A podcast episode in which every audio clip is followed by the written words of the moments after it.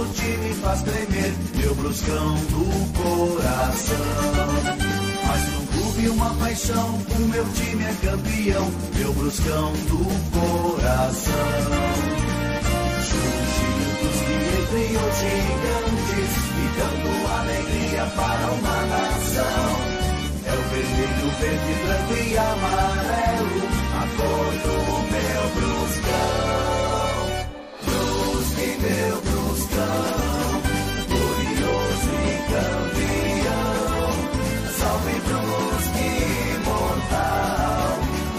Paixão natural.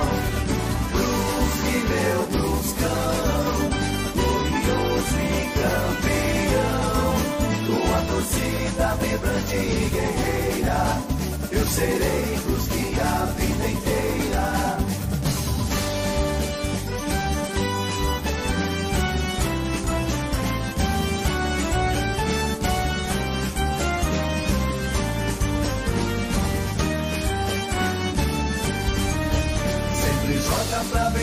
Nosso time faz tremer, meu bruscão do coração.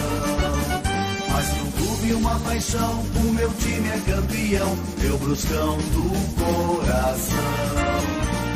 Surgindo que os gigantes, e dando alegria para uma nação. É o vermelho, verde, branco e amarelo, a cor do meu bruscão.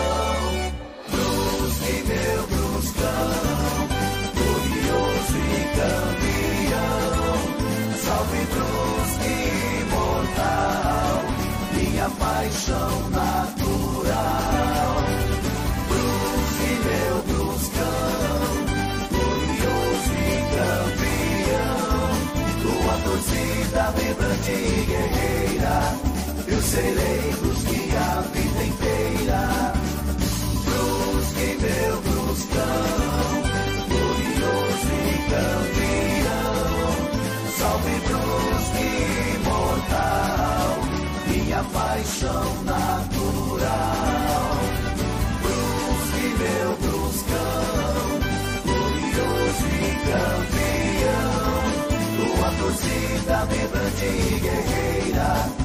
Brusque a vida inteira.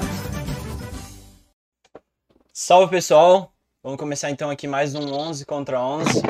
É, é, primeiramente quero já agradecer o Gerson é, por ter vindo aqui, né? Por ter dado a oportunidade de a gente conversar com um treinador já, bem no começo, a gente fica muito feliz. E tô aqui com o Luiz, dá uma E falada aí, gente? Luiz. Boa noite. Gostaria de agradecer o Gerson também. É uma opor- oportunidade, cara, muito massa pra gente.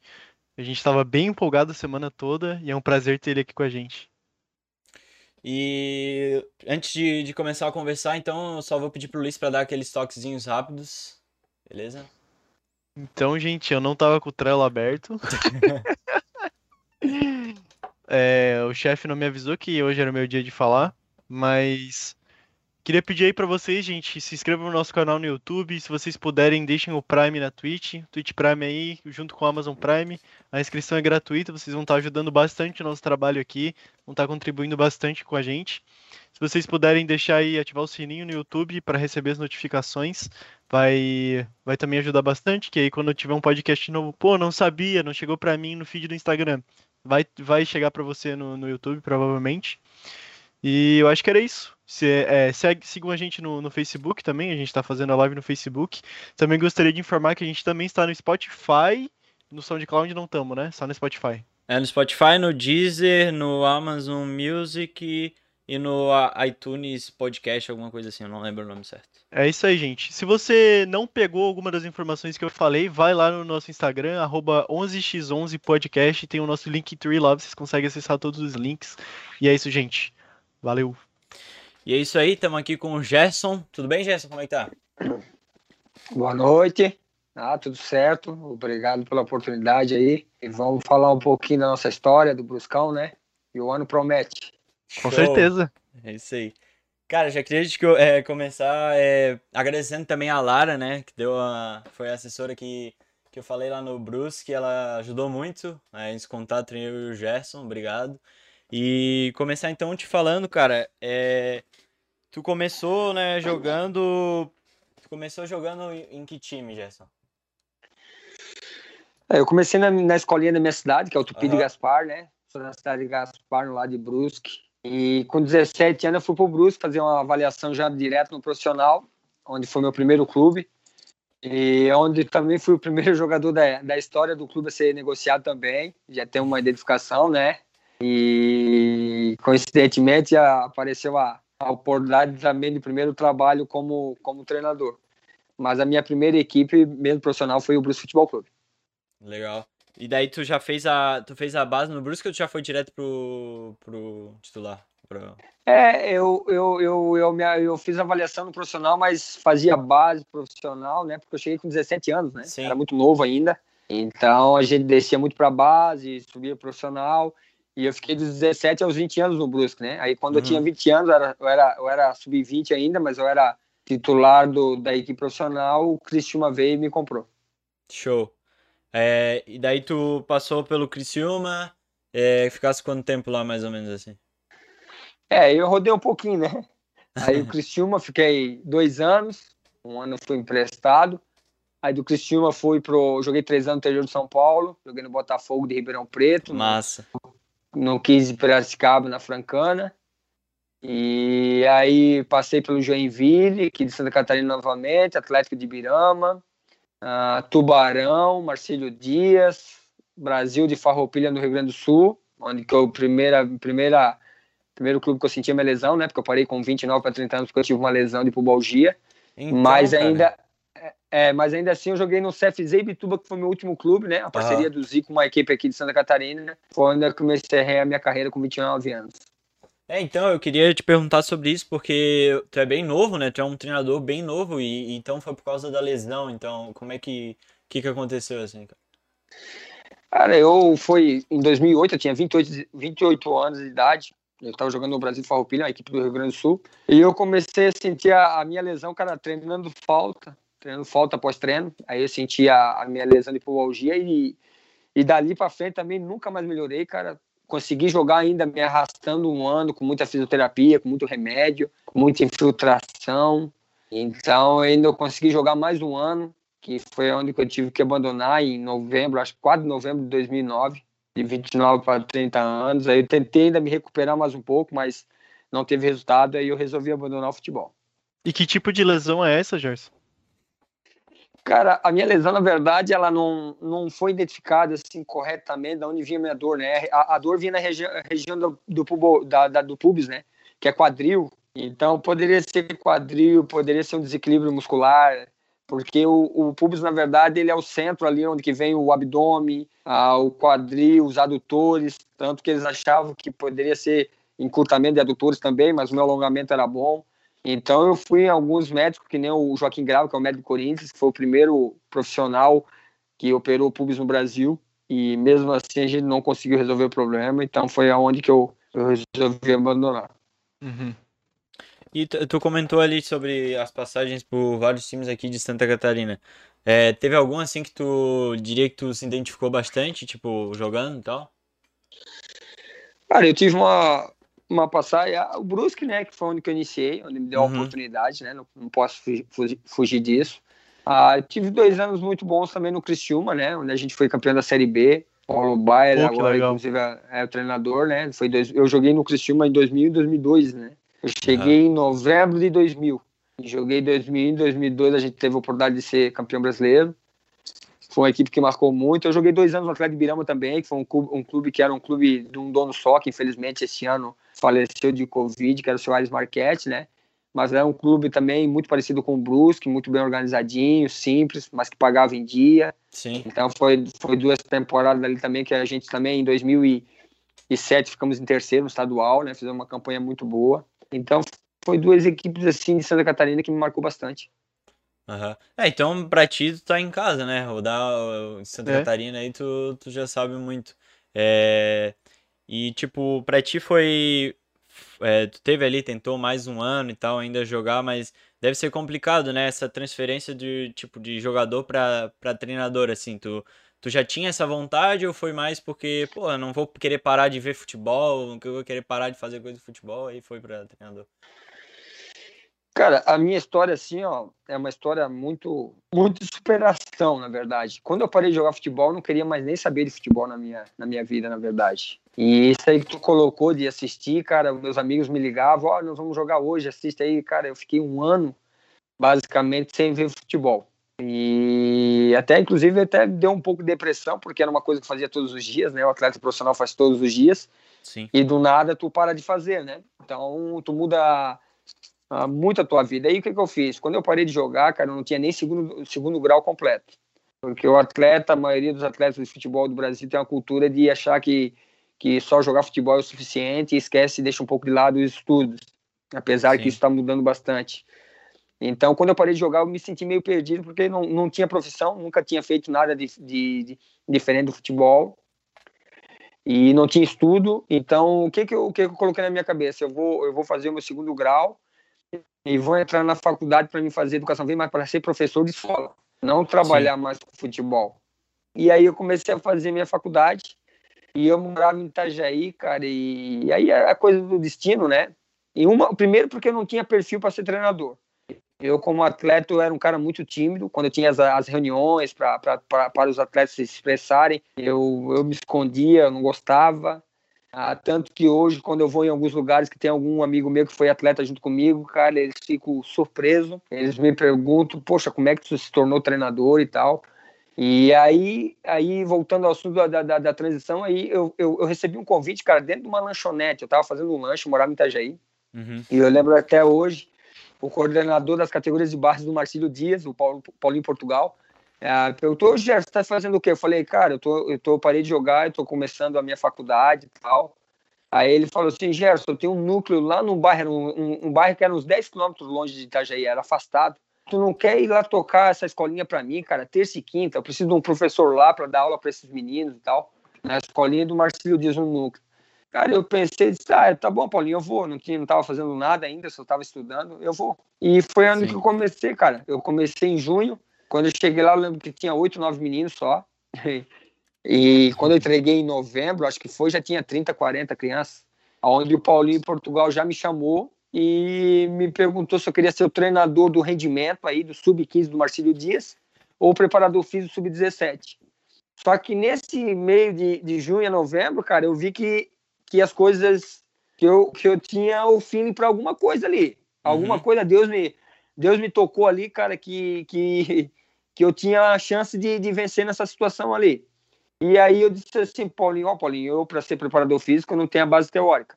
Porque o preparador físico tem que estar tá formado, ele tem que ter uma, uma parte teórica muito grande, porque porque trabalha com muito músculo, né? Então a parte física, então o preparador físico ele tem que tem que ter muito muita força na parte teórica. Hoje eu sou formado em educação física, também já para deixar claro, me Sim. formei. E aí eu peguei o sub-15 como treinador. Falei, se tu quiser dar o sub-15 para mim, cara, eu com a minha experiência prática de ex-atleta, eu posso ir levando esse sub-15 aí. E foi onde tudo começou, cara. De três competições eu ganhei duas. Aí do sub-15 já subi pro sub-20. Aí do sub-20 o Giovanni me chamou para ser auxiliar técnico do Atleta de Birama, onde eu tive como dois anos como atleta. Aí eu fui pro Atleta de Birama. Eu fui auxiliar técnico e treinador do sub-20, fazia as duas funções, 2014 2015. Aí, em 2016, o Brusque me contratou para as categorias de base, onde eu era, onde eu era coordenador, coordenei a base do, do Brusque todinha em 2016 e era treinador do sub-17 ainda. Com seis meses de clube no Brusque, o Mauro Ovelha, que era o treinador do profissional, já me chamou para ser auxiliar também. Uhum. E aí, e aí, em 2017, eu fiquei só como auxiliar técnico permanente da casa. Em 2017, eu ganhei a primeira oportunidade como treinador, quando o Pingo saiu, foi para o Joinville. Eu fiquei cinco jogos no cargo, aí me tiraram e botaram eu como auxiliar novamente. Em 2018 eu resolvi sair do clube, fui para o Joinville, onde eu tinha como objetivo testar um pouco meu trabalho, como eu tinha trabalhado só no Marcílio Dias, a Cléber de Virame Brusco, eu queria ver o, o, nível que estava o meu trabalho, e o Joinville ia me proporcionar isso, porque o Joinville tinha beirado primeira divisão do brasileiro, segunda divisão do brasileiro, passou muitos profissionais capacitados, e eu queria testar o nível que estava o meu trabalho. Foi Sim. onde foi um resultado muito positivo. Todo mundo né, me, me, me, me elogiava bastante o trabalho, me direcionou, me passou confiança, convicção. E aonde em 2019 o Brusque me chamou novamente para me ser o auxiliar permanente, onde eu cheguei para a Série D. Fomos campeões da Série D com o professor Vaguinho. Começou a Copa Santa Catarina em 2019. Infelizmente, eles infelizmente não, eles trouxeram um outro profissional, mas infelizmente as coisas não deram certo para o Evandro Guimarães, que era o treinador. Uhum. Seis, seis rodadas da Copinha, não tinha ganhado nenhum jogo ainda. Foi onde que eles me deram a oportunidade novamente, me efetivaram. E eu peguei o clube na última colocação da Copinha, faltando oito jogos, eu tinha que ganhar sete para classificar, empatar um pelo menos. Foi o que a gente fez naquela Copinha e se tornamos campeões em 2019. Eu assumi a equipe, acho que era outubro, primeiro de outubro, por aí, ou 30 de outubro, e até hoje eu estou no cargo com os resultados que a gente vem alcançando aí, cara. Show. E então, eu sou um gurizão que eu tenho. É, também já tenho minha visão assim de um pouco do que eu quero fazer. E eu também quero ser treinador. E eu queria te perguntar sobre a questão da base.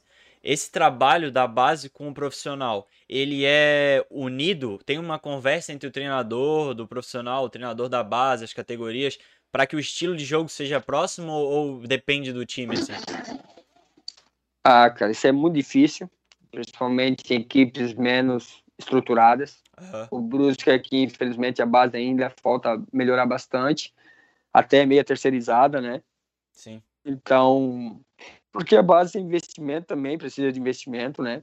Mas tem alguns clubes no Brasil que com certeza existe isso, existe um processo, né? Até para a questão da transição também. Mas aqui no Brusque a gente não tem esse, esse processo, a gente não realiza isso. Uhum. Mas é uma coisa ideal, né? De ser, ser realizada, até porque a gente tem um modelo de jogo, uma forma de jogar, né? Então, cara, eu acho que tem que vir lá de baixo já, como exemplo, já o profissional, porque aí os jogadores conseguem fazer essas transições e já chega no profissional, no profissional bem mais adaptado, né? O Brusque está claro. se, estrutur... tá se estruturando essa parte de base ainda. Agora começou no sub-20, né? Não tinha sub-20, só tinha sub-17, sub-15. E com o crescimento nosso, principalmente profissional dentro do campo, eu acho que a, as coisas tendem a melhorar. Claro. E daqui a pouco a base vai se estruturar bem e aí vai começar esse processo. Show. É, outra coisa, é, cara, é, depois que vocês ganharam lá a copinha e tal, que eu soube que tinha esse campeonato, cara, vou te falar. Porque é um campeonato que parece que ele é. Ele não passa muito na TV, não se fala muito sobre. Como é que ele funciona? Ele é mata-mata? Como é que é? A Copa Santa Catarina, você diz, né? É, isso. É a competição do segundo semestre, né? Uhum. aquele ano de 2019 tinha oito equipes. E ela vale uma vaga na Copa do Brasil, né, cara? Então é importante para todos os clubes, porque a gente conseguir uma vaga, uma vaga na Copa do Brasil hoje é 500 e poucos mil na conta, né? Sim. né? No mínimo, que é a primeira participação.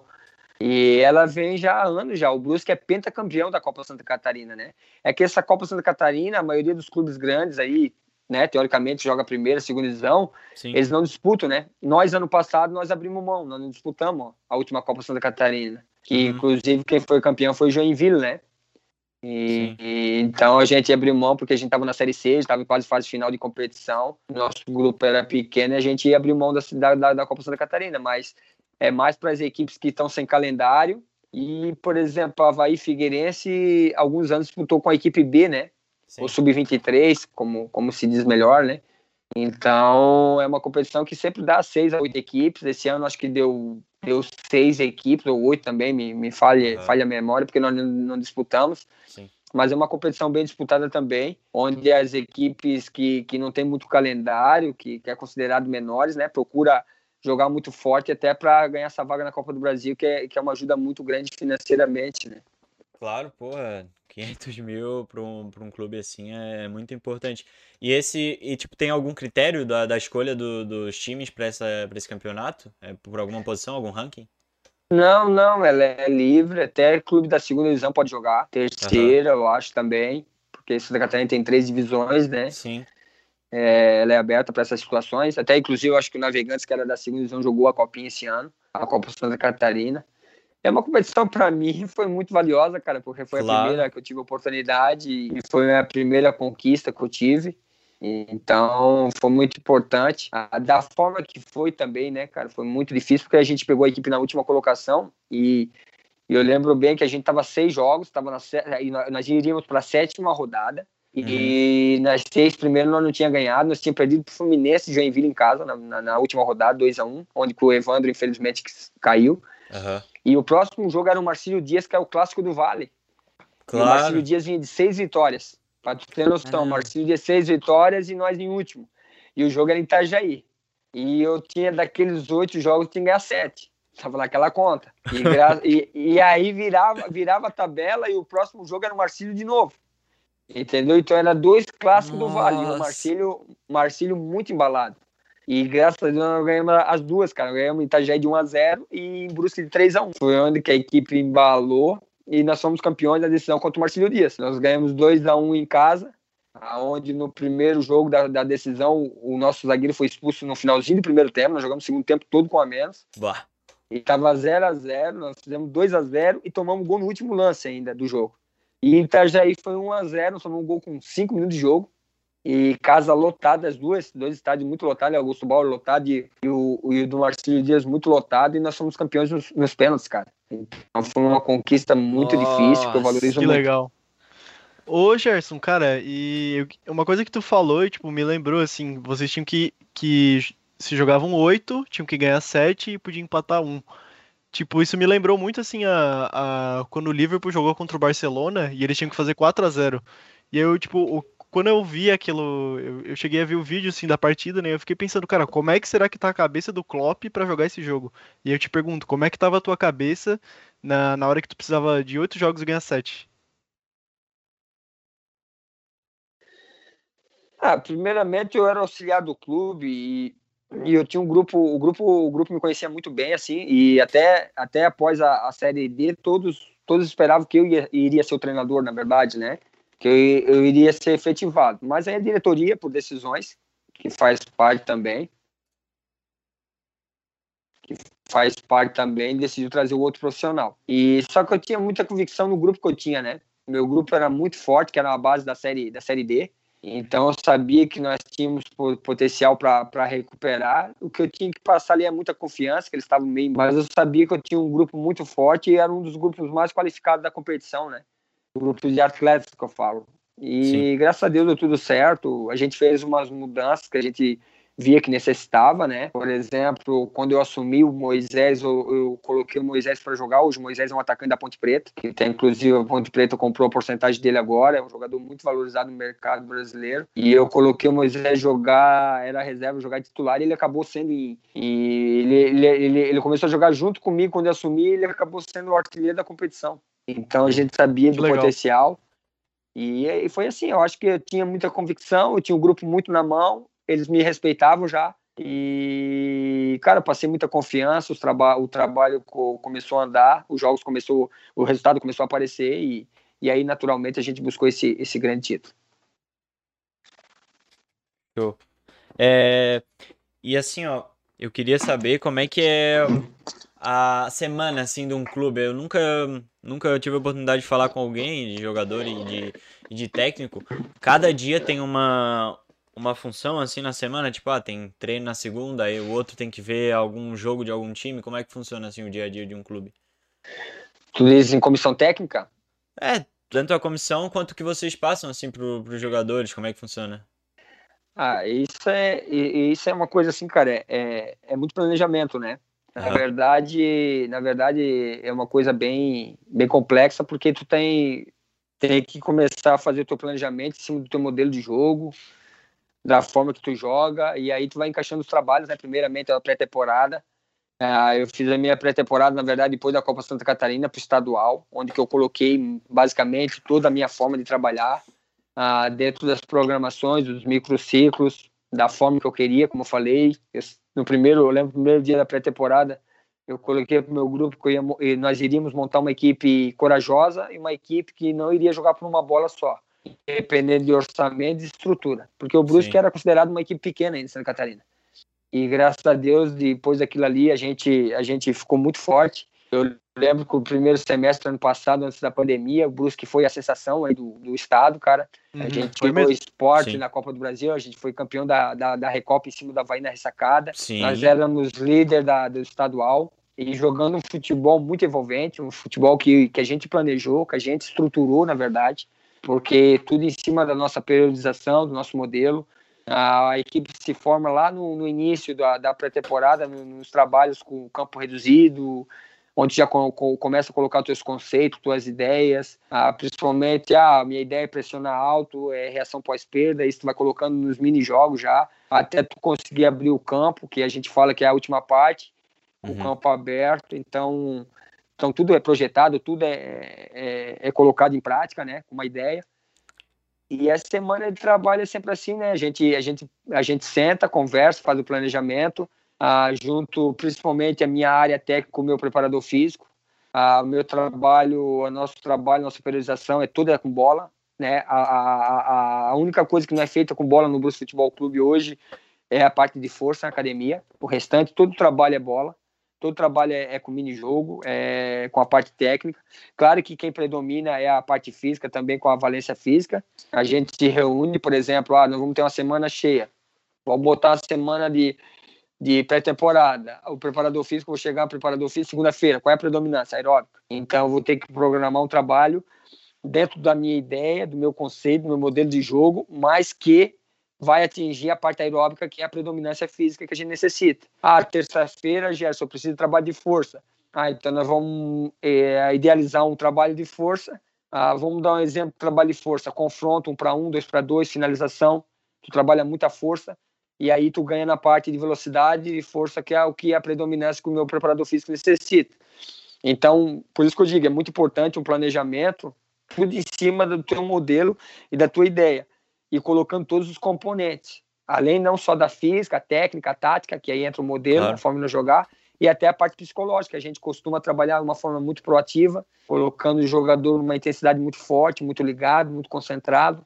Então é tudo, tudo, cara, é tudo muito, muito bem planejado, né? Então, às vezes as pessoas têm a visão do treinador que ah, o treinador joga a camisa ali, escala os 10 e vambora. Não é assim. Hoje em dia, é, hoje em dia o treinador ele tem que ter um, ele tem uma responsabilidade muito grande e tu tem que ser muito completo, né? Eu estou falando assim porque eu também quero aprender todos os dias, eu preciso aprender, preciso melhorar, Sim. eu preciso estar atualizado. Mas o futebol, o treinador, cara, ele tem que tem que estar muito pronto, né? Em todas as formas, ele tem que ter uma boa leitura de jogo, ele tem que ter uma muito boa gestão de pessoas para gerir o grupo, ele tem que ter uma, uma, uma uma aplicação de treinamento muito boa, a sua sessão de treinamento, o seu objetivo de treinamento, tudo em cima, como eu falei, repito, em cima do modelo, da forma que tu vai jogar. Uhum. Então, cara, tu tem que estar muito bem preparado e, e graças a Deus as, as, coisas vêm dando certo, porque a gente também se preparou muito para isso. E como eu falei antes, eu tenho muita convicção na minha ideia, na minha forma de trabalhar. Eu tenho um staff que, que é muito bom, minha comissão técnica é uma, uma comissão técnica jovem, o meu preparador físico vem comigo desde as categorias de base, é um cara muito inteligente, muito teórico, muito bem preparado também, onde, onde eu acho que a gente faz uma, uma parceria muito positiva. Tanto que a nossa equipe trabalha, a maioria dos trabalhos é com bola, com a predominância física, mas dificilmente teve equipe que nos superou na parte física, né? Então, uhum. isso é uhum. uma coisa muito positiva que vem dentro do trabalho. Outra situação que a gente procura trabalhar muito como treinador é a intensidade, né? O meu trabalho é muito curto, é de 40, 45 minutos, mas com muita intensidade, né? Os, os, jogadores que às vezes a gente muda muda o grupo de atletas, alguns atletas chegam novos, né? Eles têm que começar a compreender, entender a nossa forma de trabalhar, porque às vezes é uma forma um pouco diferente, muito intenso, e às vezes se o jogador não, não, não, não comprar a ideia logo no início, ele pode ficar para trás, porque ele tem que entender a, a ideia do treinador, né? A forma que o treinador trabalha.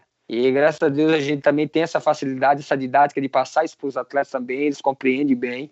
E o resultado está aí, né, cara? Eu acho que o Brusque vem numa sessão muito grande dentro do campo, com resultados muito positivos. E novamente aí a gente está beirando uma, uma final de estadual, né? A gente tem mais um jogo da semifinal, que é um jogo muito difícil, mas a gente vem no caminho, no caminho certo aí. E eu tenho certeza que a gente vai, vai alcançar muitos ainda, muitos objetivos pela frente. Pô, que legal. Ô, Gerson, cara, tu, tu falou uma coisa muito interessante, que é que aqui no Brasil a gente joga geralmente por uma bola. A gente já falou disso em outros podcasts, né? E, cara, o que que te fez, assim, parar pra ver que, na verdade, o futebol não deveria ser assim, não deveria ser jogado pra uma bola e tu começou a planejar o Brusque pra não jogar mais assim?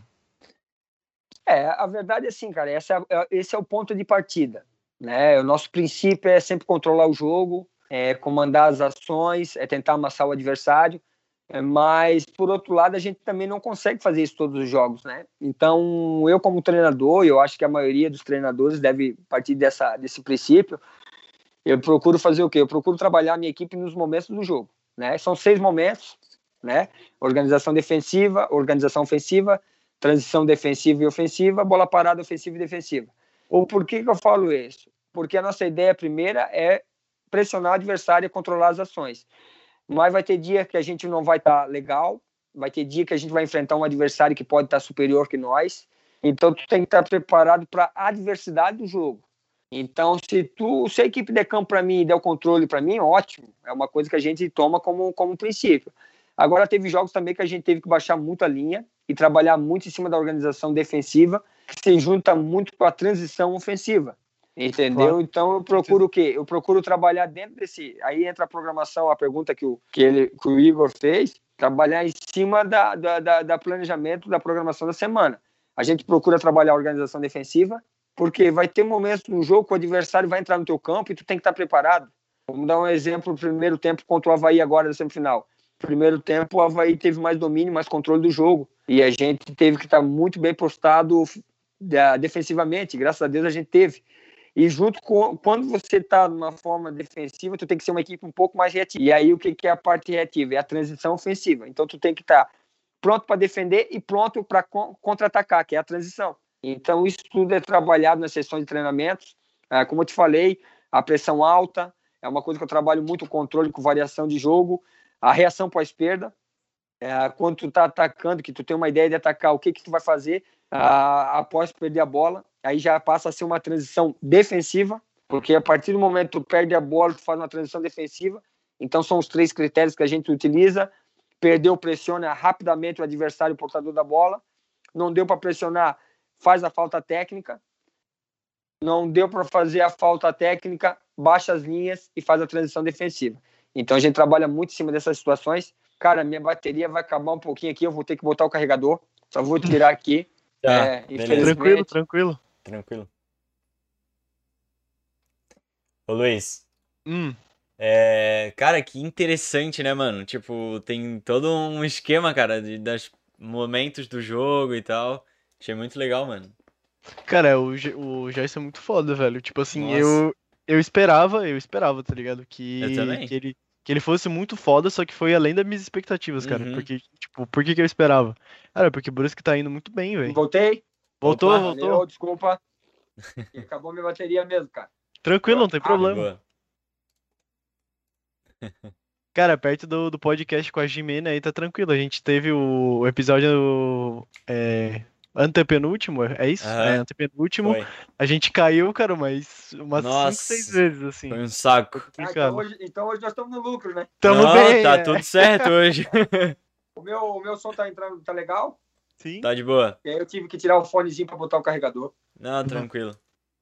Ô Jess, eu queria te falar que assim, ó, primeiramente eu realmente parabenizo muito o Brusque pelo teu trabalho e pelo trabalho de todos os outros jogadores, dos teus staffs e tal, porque já, é, e não só no teu trabalho, mas também o trabalho do Brusque em si, porque já faz pelo menos uns quatro anos que eu vejo que o Brusque tá ali sempre incomodando no catarinense, sempre sendo ali uma força grande. E esse ano eu acho que já está em outra etapa. Vocês não estão mais ali para incomodar, vocês já estão realmente para ganhar o campeonato. Vocês realmente melhoraram muito e muito rápido. Isso é muito interessante. E sobre o teu trabalho, eu cheguei até a ver acompanhar o jogo do contra o Havaí e eu achei muito muito interessante que realmente no primeiro tempo eu, é, eu percebi assim que o, o Havaí estava pressionando muito, no segundo tempo vocês conseguiram até jogar melhor, melhor e tal. E cara, eu fiquei impressionado como o time de vocês é, é bem organizado defensivamente, porque vocês tiveram muitas chances é, de tipo tiveram muitas chances no caso do Havaí ali é, em questão, principalmente no primeiro tempo, é, ofensivas e tal. E mesmo assim deu tudo certo, o goleiro tava, tava bem. Eu, eu quero realmente parabenizar e tal. Porque realmente eu, a gente, a gente tá acostumado, até comentei com o Luiz rapidinho aqui enquanto tava fora, a gente tá acostumado com, com um time que não tem uma organização tão, tão, tão boa assim quanto, quanto o time de vocês. Porque, pelo menos eu, que sou torcedor do Figueirense, estou numa fase que, cara, aquilo ali seria, tipo, impossível de ver, tá ligado? Num, num, num time, entendeu? Então, parabéns aí. É que a gente, assim, Carol, eu sempre deixo muito, muito claro para as pessoas, o Brusque é uma casa simples e humilde, tá? O Brusque não mudou muito nos últimos anos em questão de, de estrutura, de orçamento. Agora, claro que deu uma melhorada, porque a gente também é equipe de Série B. Sim. Mas, cara, nós estamos dois anos aí trabalhando. Na verdade, na verdade, cara, desde que a gente assumiu na Copinha, a gente trabalha no topo, né? Todas as competições que o Brusque jogou até hoje, sempre na parte de cima da tabela e com, com pouco, pouco orçamento, com, com casa simples, tá? Sim. A estrutura nossa a gente vai precisa melhorar muito, a nossa diretoria está tentando melhorar. E é só ver, a, a ano passado chegou, chegamos na Copa do Brasil na quarta fase, que é uma competição mata-mata, né? Mas no restante, Série C, a estadual, os dois anos, o segundo ano consecutivo, cara, nós estamos 11 jogos sem perder no estadual. Isso é uma Sim. coisa muito difícil de acontecer. E o Brusque vem dois anos, né, sob o nosso comando, sempre na parte de cima, Série C na parte de cima. Série C nós ficamos 10 jogos sem ganhar. Na primeira fase, eu acho que no final da primeira fase nós chegamos a ficar 7 jogos sem ganhar.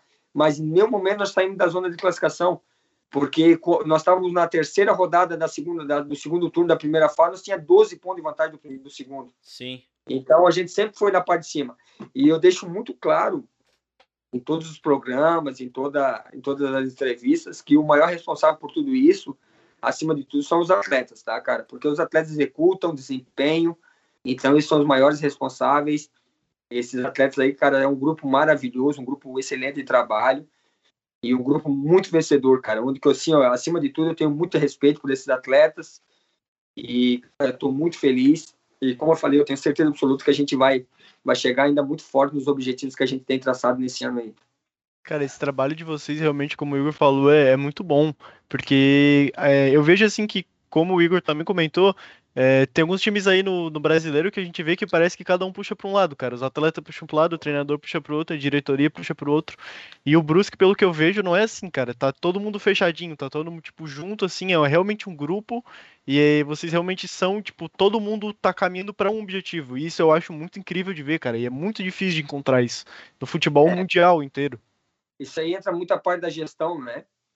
Gestão de pessoas. Eu sempre costumo falar assim, esses dias eu dei uma eu fiz um programa também com o pessoal do sindicato, dos empreendedores de Brusque até.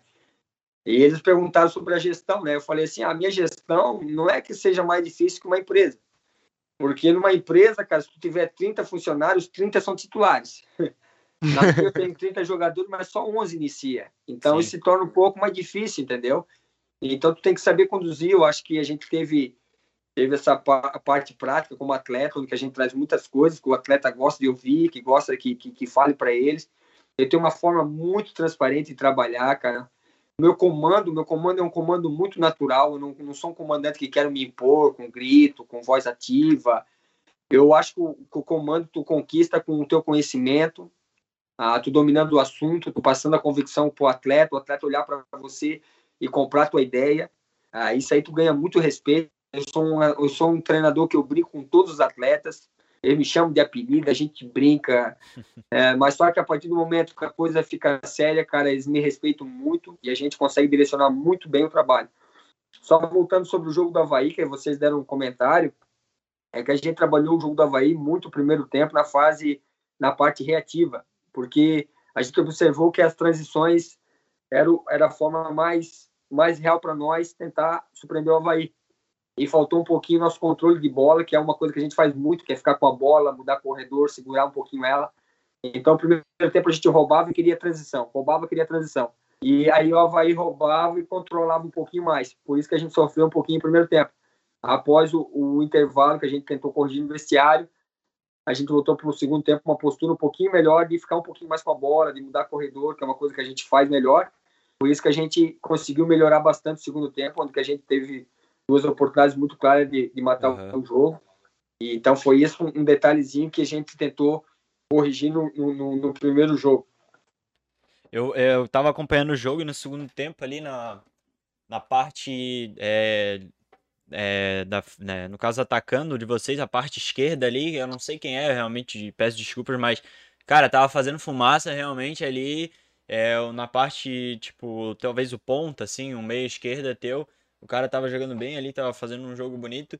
E eu queria te, te dizer que, cara, realmente o Luiz tinha comentado, né, sobre isso. E essa coisa que vocês conseguiram fazer sobre a gestão, sobre os jogadores, sobre tudo. Isso veio de cima assim, ou tu chegou lá e falou, não, eu vou trabalhar aqui, mas eu, eu preciso que, que vocês me deem espaço, que a gente consiga unir tudo isso. Isso veio da própria diretoria ou isso foi algo que, que tu, tu conquistou assim com o passar do tempo? Não, não, isso aí vem do treinador, cara. Isso uhum. aí é particular de cada um. Ah, como eu falei, me preparei. Quando eu estava lá no, no Sub-15, que eu comecei, eu já estava me preparando para um dia aparecer a oportunidade. Eu sou bem sincero para ti, assim, eu não achava, não achava que ia ser a oportunidade profissional, tá? Como eu trabalhava muito, muito com a base, meu nome, o meu nome foi sondado em grandes equipes como categoria de base. Uhum. E, e, Santos chegou a, a, a cogitar, Curitiba. Isso na época eu trabalhava com a base, né? Então eu, eu, eu sempre colocava assim, ó, eu quero me preparar bem porque o dia que aparecer a oportunidade de uma grande equipe do cenário brasileiro para trabalhar na base, isso, eu, eu vou estar pronto. E apareceu o profissional do Brusque, que é uma coisa muito grande também, e graças a Deus claro. eu estava pronto, né? Então, tudo que eu faço hoje com o profissional, eu já, começo, eu já comecei a fazer na base lá. E a gestão, cara, a gestão é uma forma muito particular de cada treinador, né?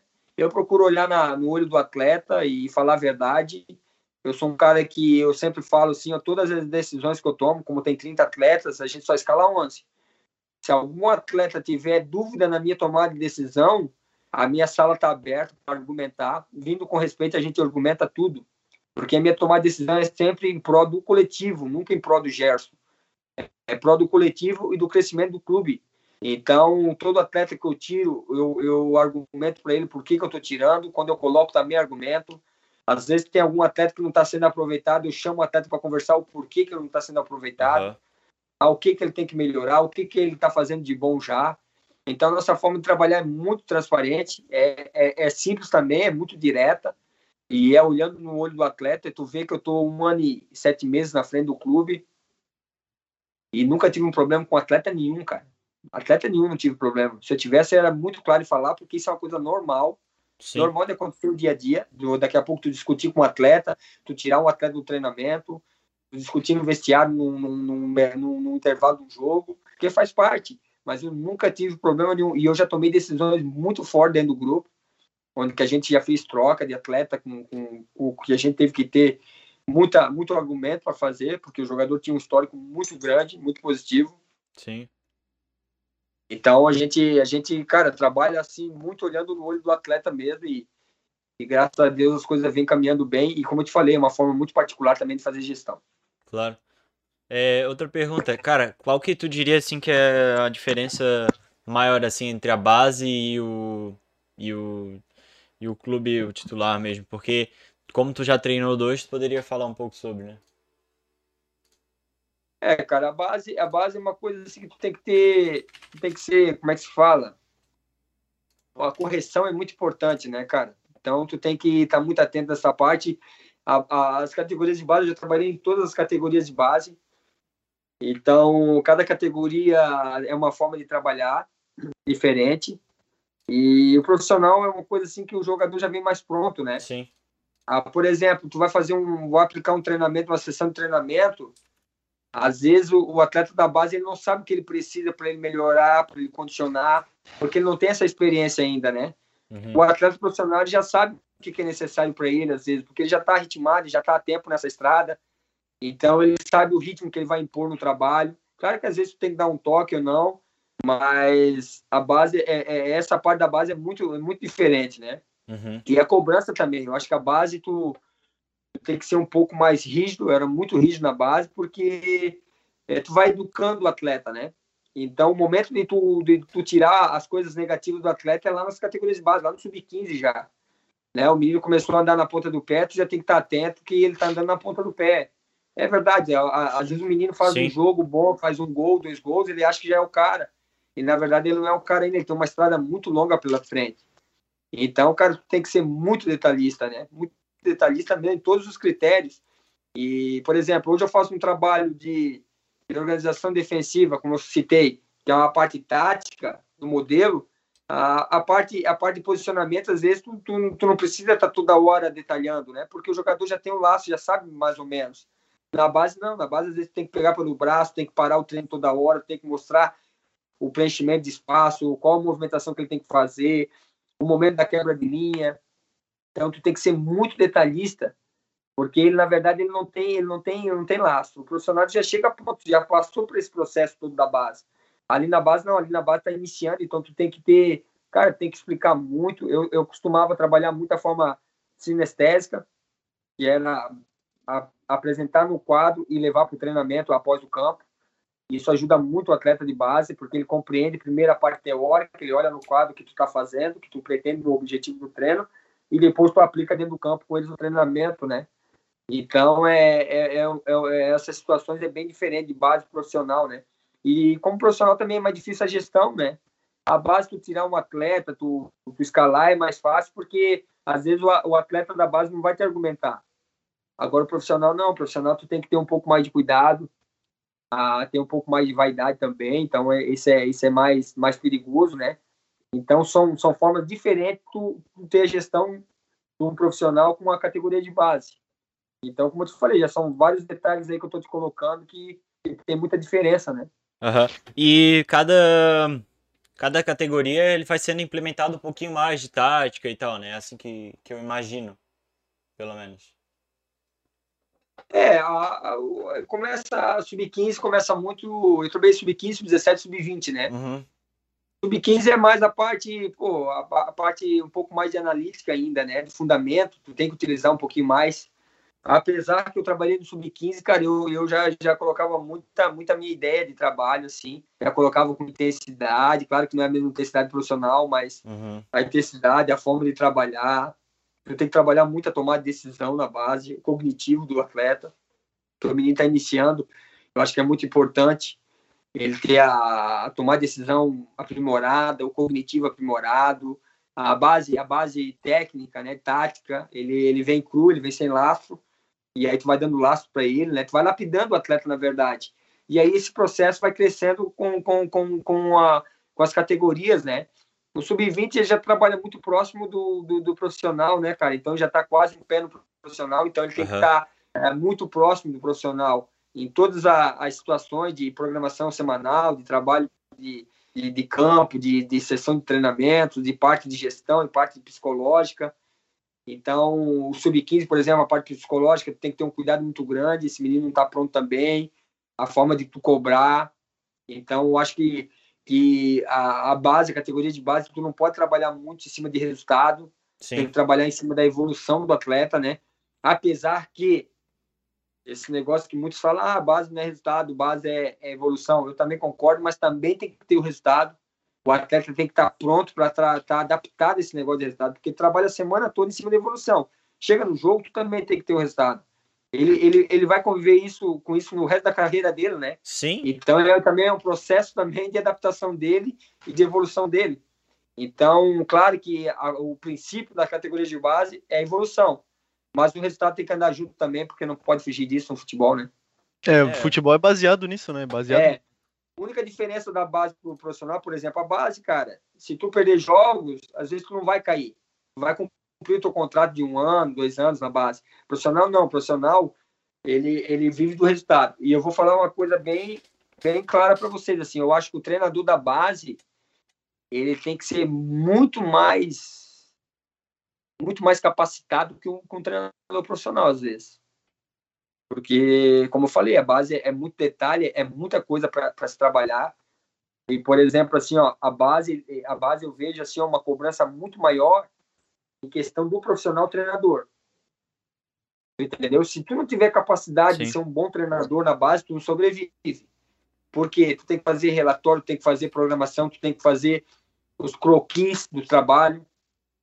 Por exemplo, Joinville eu trabalhava, fazia a programação simples, a segunda técnico, terça tático e assim por diante. E depois eu tinha que fazer a programação descritiva.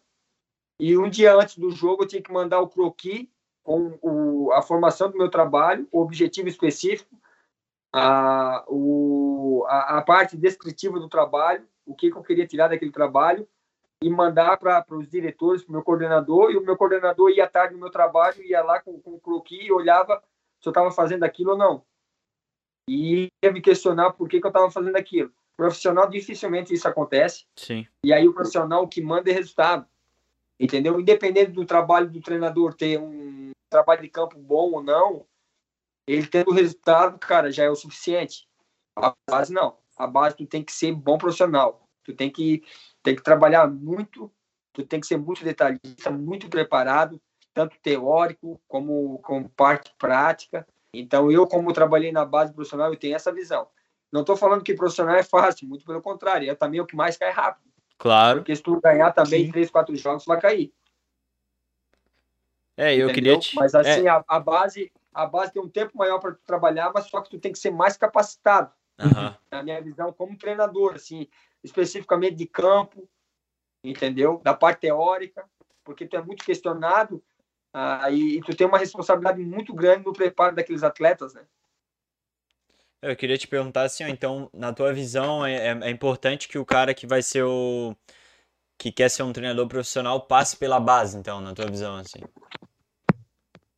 Ah, eu acredito, cara. Eu acredito muito nisso. Como eu te falei, assim, ó, eu, eu me preparei muito para ser treinador, né? Apesar que em um, em um, espaço curto, né? De 2012, 13 a 2019, um profissional, era, é, foi muito rápido. Uhum. É, mas eu, eu, cara, eu lembro a primeira peneira que eu fazia com o Sub-15 do Marcílio Dias, em Itapema. Meu coordenador chegou, o professor, fala alguma coisa para os meninos, não sabia nem o que eu, ia, eu iria falar, cara. É, o processo, assim, Sim. eu sou bem, bem transparente no, no, na minha vida. Então, só que aquilo ali eu fui melhorando, cara. Por exemplo, eu trabalhava na base do, do Brusque. Em 2016, eu já fazia minha palestra no Data Show, no projetor. Entendeu? Minha palestra, independente de ser no vestiário, num vestiário muito pequeno, e só que eu fazia minha palestra no projetor, porque eu sabia que quando chegava no profissional, tinha que fazer a palestra no meu projetor, cara. Então, é, isso é um detalhe que, que a gente vai, vai melhorando, né? E aí, aí, entra a parte de como tu vai direcionar a tua gestão. A minha gestão, eu não cheguei em 2019, ah, eu vou, eu vou trabalhar assim com esses atletas, a minha gestão vai ser assim. Não, eu só fiz a sequência que eu fazia no, na, na, base também, que eu sempre fui muito, muito honesto, muito transparente com os meninos também. Então, eu fui me lapidando em todos, em todos os componentes, né? Como te falei, o treinador, ele é um conjunto, cara. Então, não adianta dizer que tu tem uma leitura boa de jogo, e mudar, ah, meu time tá mal no jogo, eu vou mudar, vou ter uma leitura boa. Se tu não tiver uma sessão de treinamento boa, uma programação semanal boa, tu não tiver um modelo de jogo, uma periodização, Sim. Ah, tu tem uma gestão boa, mas o teu trabalho de campo é ruim. Então, para tu ter uma gestão boa e ter um trabalho, se o teu trabalho não for tão bom, tu tem que ter um auxiliar muito bom, né, um auxiliar técnico muito bom para te ajudar nessa parte da sessão de treinamento. Então, tudo é um conjunto, cara. Então, a gente, a gente, como eu falei, eu não sou o dono da verdade, Claro. E muito pelo contrário, eu preciso melhorar muito. Mas, cara, a gente, a gente vem numa direção forte aí e graças a Deus as coisas vêm dando certo. Sim. É, e é, óbvio que tu soube disso, né? Sobre aquela questão do, do técnico, agora só podem ser, é, ter dois técnicos na, na Série A e na Série B, né? Qual que é a tua opinião sobre isso aí? Cara, eu, eu acho que a primeira mentalidade que tem que mudar é do diretor, né? diretor, diretoria, presidente do clube, diretor de futebol. É, porque assim, ó, eu, eu vejo muito futebol assim, ó, a cultura, a cultura do futebol brasileiro é meio complexa. A, a, apesar que com isso pode mudar um pouquinho a mentalidade, principalmente dos atletas. Porque eu vejo, se tu perder o vestiário, cara, tu pode entregar teu boné. Se tu não controlar o teu vestiário, os caras não tiver convicção na tua ideia, se o grupo tiver dividido, cara, tu pode largar que não vai ter mais resultado positivo. Não tem como. Então, às vezes, ah, tem dois anos de contrato, o vestiário tá rachado, cara. Como é que tu vai fazer para melhorar aquilo ali? Não vai conseguir. E isso, às vezes, acontece muito porque, porque o atleta sabe que quatro, cinco jogos o treinador não ganhar, ele vai cair. Entendeu? Daqui a pouco eu tô lá. Eu cheguei, chegou o Gerson no, num time de São Paulo, ou de, de do Rio de Janeiro, do, de Goiás. Aham. Aí eu vou lá, eu tomo a minha decisão para 11 iniciar e tal. De repente, tem um cara lá que vinha jogando, eu tirei. Ele vai começar a me minar porque ele sabe que 4, 5 jogos, se eu não ganhar, eu vou cair. De repente, essa mentalidade pode mudar, sabendo que o cara tem um contrato longo e que não vai poder mais trocar. Sim. Então, pode também mudar a mentalidade ou acomodação, que se diz, dos atletas também. Porque o primeiro a estourar é sempre o treinador, né? Sim. E nunca o atleta. O atleta sempre, a maioria das vezes, co compra o, o, contrato. Então, com essa nova lei, pode ser que mude essa mentalidade dos atletas também. Porque, cara, se tu não tiver o vestiário na mão, é, dificilmente vai obter o resultado, né? Ah, é outra, outra situação que eu, que eu vejo também é, por exemplo, aqui no Brusque. A gente, para contratar um, um jogador, um atleta, a gente passa por, por várias, várias reuniões, a gente busca muitas informações, porque, primeiramente, para contratar um atleta hoje, como é que é a forma que o Brusque joga? Esse atleta, ele vai se adaptar à característica da forma que nós jogamos? Ele vai se encaixar? Ah, vamos botar que eu quero um número 9, meu, meu atacante de referência, eu preciso de um atacante de mobilidade. Ah, mas esse atacante é mais referência, ele não tem tanta mobilidade. Ah, então não serve. Ah, o, o, o Gerson gosta que a equipe dele pressiona. Esse 9 vai ter força para pressionar ou ele é muito, muito pesado para pressionar, ele não vai conseguir. Ele vai conseguir baixar a linha. Ah, meus dois beirados, você aguda a flutuação. Então a gente tem um monte de critério para trazer um atleta para tentar minimizar o erro. E às vezes acontece o erro também, mas a gente procura minimizar. E eu acho que tem que ser feito com o treinador de futebol isso também. Tá, vamos dar um exemplo. O, o Goiás quer me contratar, quer contratar o Gerson. Uhum. Vai chamar o Gerson a fazer uma entrevista, vai perguntar para o Gerson qual é a forma que ele gosta de jogar, qual é a forma que ele gosta de montar a equipe dele, como, como é que é o trabalho dele, como é que é a periodização dele, como é que é o modelo de jogo dele, como é que é a forma de gestão dele, de levar o grupo. Então, o clube tem que fazer essa entrevista, tem que procurar conhecer a ideia do treinador. Porque aí muitos contratam, ah, porque aí entra aquela parte que eu falei do profissional. Ah, o fulano foi campeão, não sei do que, lá em Santa Catarina. Mas ele não sabe se o trabalho do cara é bom, por que, que ele ganhou, como é que ele ganhou. E contrata pelo resultado dele simples. Aí o cara chega lá em Goiás, por exemplo, pô, não era o que a gente esperava.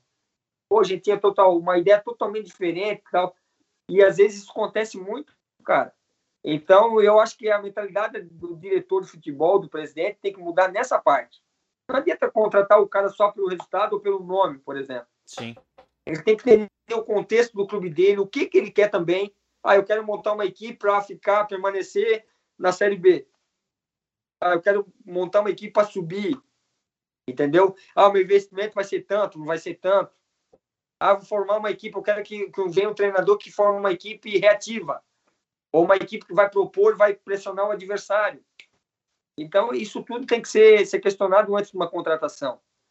E eu, eu sou sério para ti, eu hoje estou no Brusque um ano e sete meses, já apareceu muitas coisas para mim. Eu tenho um contrato até junho do ano que vem, 2022. Sim. Eu tenho muita rescisória.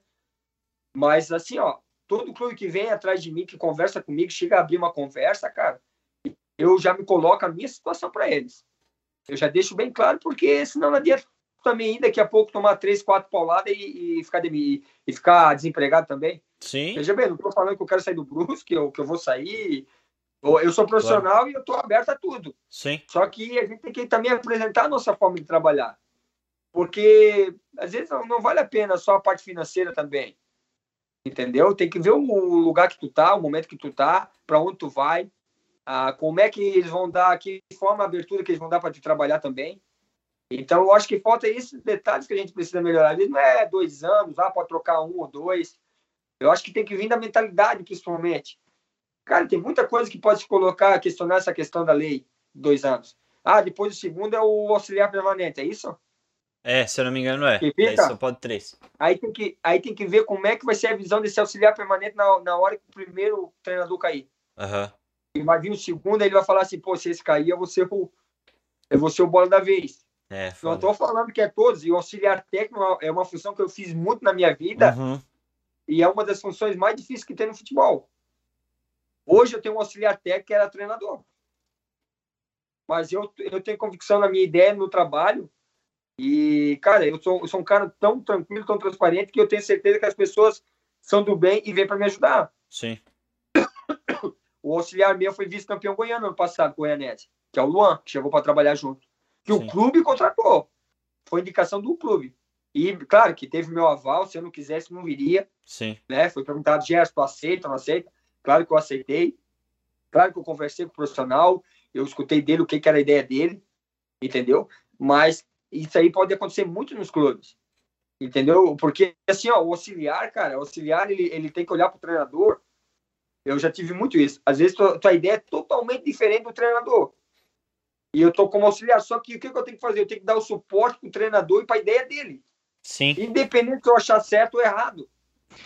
E às vezes vai bater em alguns clubes que vai chegar a vez do- e ele vai questionar, ah, mas o cara treina mal, o cara não tem essa ideia, eu, sou, eu faço diferente, eu não sei. Então isso é um, é um risco muito grande, é um perigo muito grande. Então, como eu te falei, é, é muitas situações, né, cara? Então, vamos, vamos aguardar primeiro para ver o andamento dessa, dessa, dessa, dessa situação aí, né? De Aham. lei. De repente pode ser que melhore muito, que é o que a gente espera. Com É, certeza. eu como treinador eu espero. É, eu, eu também eu também falei, eu acho numa, numa uma entrevista até para o Faraco e também me ligou perguntando dessa situação. Ah, de repente eu, eu fico com medo, por exemplo, da Série A rodar muitos mesmo e abrir ah, ter, ter muita pouca abertura para quem está chegando no mercado, porque todos os clubes vão começar com um, por exemplo. Ah, Uhum. o primeiro não deu certo. O segundo que nós vamos trazer, vamos, vão apostar? Vamos trazer um jovem que está chegando ou vamos trazer um, um cara que é medalhão, que já tem experiência? E aí? Qual é que vai ser o pensamento, o pensamento dos diretores, do presidente? É, vai ser só os Daqui a casca pouco grossa, vai né? ficar tudo, vai ficar rodando sempre os mesmos e o jovem vai vir, vai vir, vai perder a força também, porque vai, vai, vai encurtar o número de treinadores também. Sim. Não sei se vocês estão entendendo a minha ideia também. Não, eu E tô. assim, ó, vo- Sim, eu sim. volto a falar, eu não, tem eu razão. sou o dono da verdade. Muito pelo contrário, não sou o dono da verdade. E por lado positivo, eu acho que o treinador vai ter um pouco mais de tempo para trabalhar, porque ele não vai ser demitido tão rápido, porque ele não vai ter o, o diretor não vai ter muita opção de troca. E aí entra muito aquela, a- aquela situação da mentalidade do atleta também. Antigamente o treinador perdia quase cinco e ia embora, agora não, ele vai ficar. Ele vai ficar um, longo- um prazo, um, um longo prazo, de repente. Então vai, vai, vai, vai começar também a chamar um pouco mais a responsabilidade para o atleta também, Sim. Claro. principalmente com resultados, né? É, na minha, na minha visão é positivo porque tem técnicos que, que às vezes pegam um time, como tu falou, que jogam num determinado estilo e para fazer uma mudança, às vezes tendo jogadores que jogam no estilo que o outro técnico jogava, demanda tempo, né? Tem alguns jogadores que fazem funções e funções específicas e para trocar de função, óbvio, demora um tempo. Então eu acho que o interessante dessa regra é mais essa questão de que o cara vai ter um tempo maior para desempenhar o trabalho dele, talvez para fazer uma mudança e tal. Porque quem me vem à cabeça agora, né, é, exemplo, o Corinthians, na minha percepção, sempre teve um estilo, ultimamente, nos últimos anos, um estilo defensivo, que ia lá por uma bolinha e ganhava seu jogo. E aí quando tenta fazer uma mudança, é, precisa de mais tempo, porque tu tem todo um, um esquema, até da própria torcida que vê o jogo do- de um determinado jeito. Então, é complicado tu chegar, jogar um cara assim, ó, vai lá, faz o teu trabalho aí, com teu estilo diferente. Tu não traz jogadores que representam o estilo dele. O time tá acostumado, o time não, a torcida tá acostumada com outro jeito de jogar. Então eu acho que essa é é a, a parte boa desse, dessa nova regra, que o cara vai ter um pouco mais de tempo para conseguir encaixar o trabalho dele. Mas é realmente, eu nunca tinha parado para pensar que talvez a vire uma patota, né? Tipo, ah, fiquei os mesmos rodando ali e tal. Então, Uhum. toda toda toda mudança também tem os seus pontos positivos e negativos, né, Gerson? É, e eu acho que em geral é isso. assim. É, e assim, ó, não tô querendo ser pessimista, muito pelo contrário, né, cara? Até Aham. eu sou um dos que, que pode ser beneficiado por essa situação.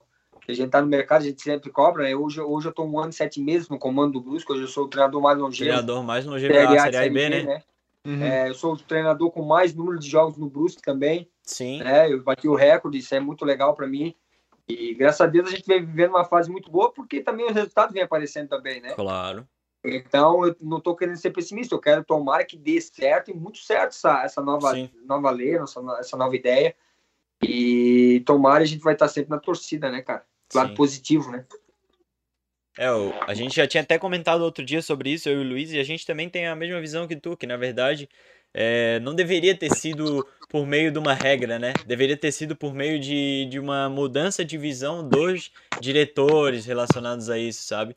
Mas se der certo, show. Mas eu acho que também, concordo contigo, que o fator deveria ser mais a mudança da visão dos diretores em relação ao- a quem contrata, porque como tu falou, né? Pô, tem que ver toda a situação, cara. E realmente, parabéns aí, tanto a tua visão quanto ao do clube, porque, cara, não adianta tu contratar um pivôzão se tu quer um time que tenha um jogador com mais mobilidade, sabe? Então, tipo, é, é, é realmente tem que ser mais conversado sobre isso. Parece que essa última conversa aí que tu falou que vocês estão fazendo, parece que não acontece tanto, que é, pô, É, esse verdade. cara tem esse estilo. Será que vale a pena pro nosso estilo, sabe? Uma conversa tanto com o técnico quanto com o jogador que tá vindo, sabe?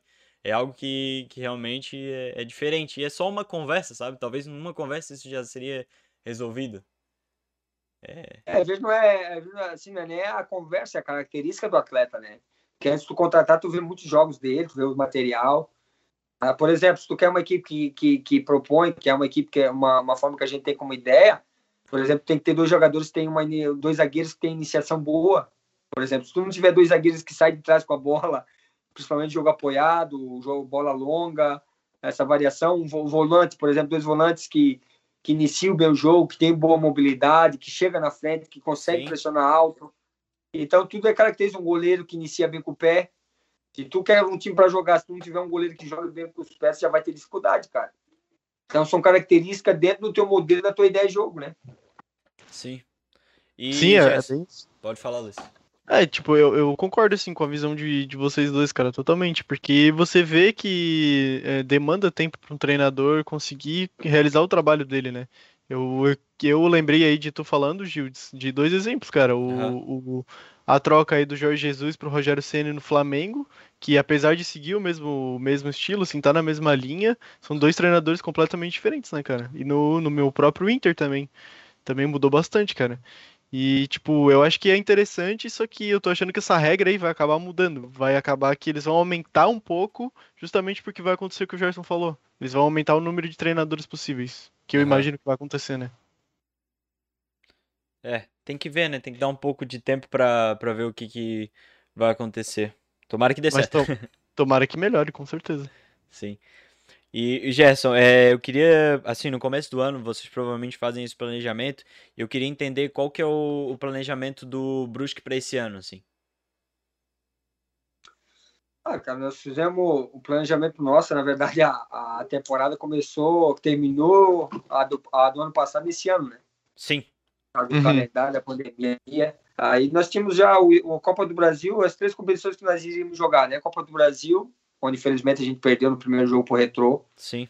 onde a gente chegou num momento muito, muito quebrado, assim, de o, os meus dois beirados, atacantes de lado, não jogaram, né? Tive dois jogadores importantes, que foi o Zé Matheus e Jans, que voltavam de lesão.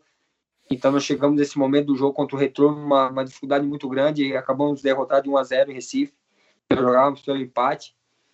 E a nossa ideia era chegar pelo menos igual ano passado na quarta fase, né? Aham. E aí nós tínhamos estadual e a Série B. O estadual, cara, estadual, muitas pessoas colocavam que nós iríamos fazer como um laboratório, né?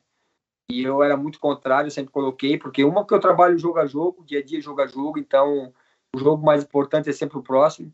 E eu sabia que o estadual ia dar, ia dar laço para esse grupo, ia dar força para esse grupo que eu tô trabalhando agora.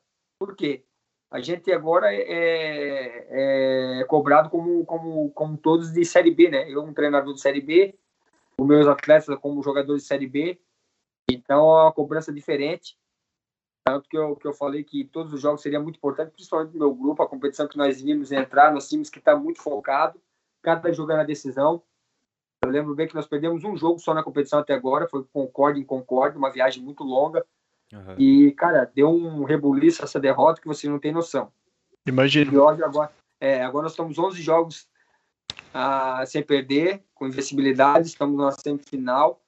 E, cara, então é muito importante todas as competições a gente chegar na, na, na parte de cima, né?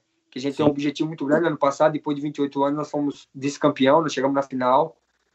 E perdemos a final também, numa situação que teve a parada. A Chapecoense conseguiu se recuperar bem na competição, né? Sim. E nós temos a Série B, o nosso primeiro planejamento, o primeiro objetivo na Série B, cara, é muito claro, que é a permanência. A permanência é continuar na Série B ano que vem. Certo. É claro que futebol a gente trabalha para chegar no objetivo lá em cima, cara. Se eu falar para ti que a gente não tem o objetivo de, de, de acesso, eu vou estar tá mentindo porque a gente trabalha em cima de, de, de, de resultados, né? A gente procura trabalhar sempre por vitórias. A gente já tem uma forma de jogar essa forma ofensiva. Então a gente, claro que a gente vai vai trabalhar sempre pelo melhor, em busca do melhor. Agora, a princípio, num contexto geral do clube, em questão de orçamento, estrutura, cara, nossa permanência na Série B será um resultado muito importante. É, eu, eu imaginava que, que seria isso e eu torço que dê tudo certo, porque para mim a, a tua visão, a visão do clube, é a visão que quando eu começar a ter a oportunidade de, de ser treinador, é a visão que eu quero ter num clube, porque é, pensar a longo prazo, planejar, é, organizar como treinador, os jogadores, tudo, é, é, exatamente isso que eu, que eu quero. E os clubes que têm essa visão, eu torço para eles. Tanto é que o ano passado, o ano passado não, né? Que na verdade está meio que tudo misturado, mas quando vocês estiveram ali, como tu disse, aquela, aquele período de derrotas ali na, na Série C, eu até fiquei bem triste porque eu já estava vendo que realmente o time de vocês era muito diferente e tal, e aí depois por fim conseguiram né, a vaga lá, o quarto lugar, e aí eu fiquei, fiquei muito feliz. Então, eu, eu quero ter a oportunidade de, de trabalhar num clube que tenha essa visão muito, muito legal como a de vocês. E... Ô Gerson, eu, eu queria saber uma coisa. A gente perguntou pro Gilson, que ele, era, ele é um ex-dirigente do Havaí, né? A gente perguntou como é que funcionava o planejamento do clube, tipo, a, a longo prazo. E eu queria perguntar para ti se o Brusque ele tem um planejamento, tipo, como o Brusque vai, onde o Brusque vai estar daqui a 5 anos, onde o Brusque vai estar daqui a 10, como a gente quer trabalhar, como que vai ser. Existe esse, esse pensamento, esse planejamento? Cara, eu sinceramente eu acredito que não. Não foi colocado em pauta, em reuniões, a gente trabalha muito sempre anual. Nosso planejamento é feito de, principalmente a próxima competição. A gente tem um planejamento, como tem um planejamento, tem um objetivo, por exemplo, fazer o seu próprio estádio, né? Onde a gente tá, ainda está aguardando a nossa arena aí. Acho que o clube necessita. O clube necessita melhorar um pouquinho a estrutura física, o centro de treinamento, a, as coisas que dão suporte mesmo para os atletas. Eu acho que precisa. A, diretoria tem consciência disso, vai trabalhar para isso também. E o Brusque teve muito resultado dentro de campo, né? Então, eu acho que assim, a diretoria a diretoria do Brusque sempre trabalhou uh, com o objetivo assim de sempre fazer um grupo forte de atletas, entendeu? Às vezes deixar um pouquinho de lado a estrutura, mas focar no grupo de atletas para ter os, os resultados que vem tendo. E se a gente for avaliar, eles tiveram uma, uma ideia correta, porque o resultado apareceu, né, cara? Nós somos uma Série B. Em termos de estrutura, assim, ó, eu sou muito transparente falar, o Brusque pulou etapa. Brusque pulou etapa, entendeu? Hoje o Brusque está numa Série B, é algo, algo significativo, né? Muito Sim. pelo trabalho que vem, vem sendo realizado, mas que precisa agora, já que está numa Série B, se estruturar também, melhorar as, as condições. Eu acho que com, com patrocínio agora, com, com, com, com dinheiro de TV, né, com, com um orçamento um pouquinho melhor, nos consiga né, se estruturar nessa parte eu sei que o clube tem um objetivo agora, nesse ano aí, que vai conseguir liquidar todas as dívidas. Show. Não vai dever, que vai dever mais nada, cara. Isso é uma coisa muito difícil no futebol brasileiro. Sim. Então, é verdade. até o final do ano ele vai conseguir, cara, vai ficar zerado a dívida. Vai ser um clube sem dívida nenhuma. E isso é importante também, porque é uma, uma forma de planejamento também, né?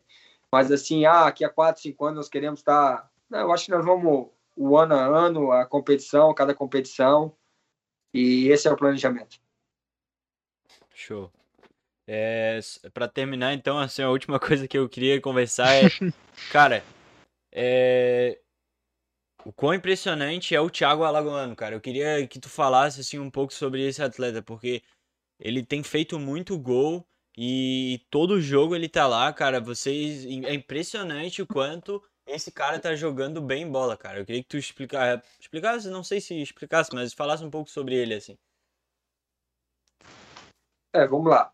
O, cara, aí, aí entra muito. Claro que o atleta, sem sombra de dúvida, tem um potencial muito grande. E aí vem, vem muito, cara, da, que nem eu falei, a visão do treinador, né? Por exemplo, tu tem um material humano na mão. E tu tem que saber aproveitar o melhor que tu tem do material humano, né? Por exemplo, o Thiago Alagoano, eu não vou poder usar ele como um marcador, né? Um volante. Eu tenho que usar ele no que ele tem de melhor. O que, que o Thiago Alagoano tem de melhor? O último terço do campo.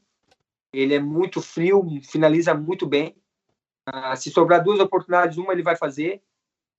Então ele joga muito com, como um meia, como 10, e às vezes ele tem uma função um pouquinho diferente. Isso é uma coisa muito interna, muito em cima do, do modelo, da forma que nós jogamos, que, que aí entra, entra naquela parte da pré-temporada lá que eu te falei. Aham.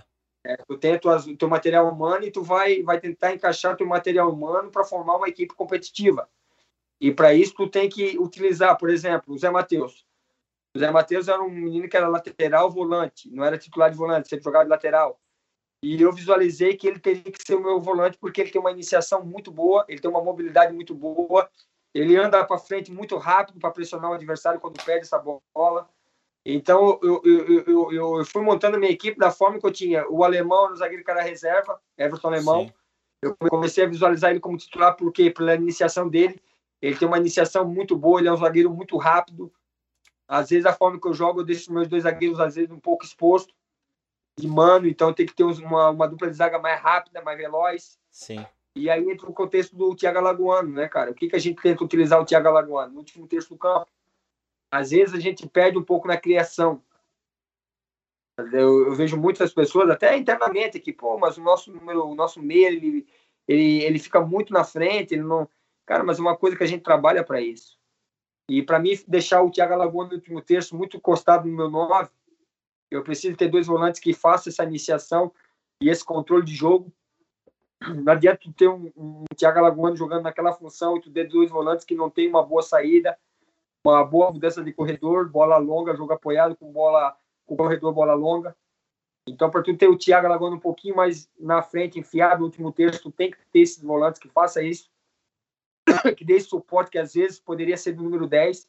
Sim. Então, às vezes eu abro mão do Thiago Alagoano um pouquinho mais atrás como meia de origem, mas eu utilizo ele um, um pouco mais com presença diária, pisando na área, último terço.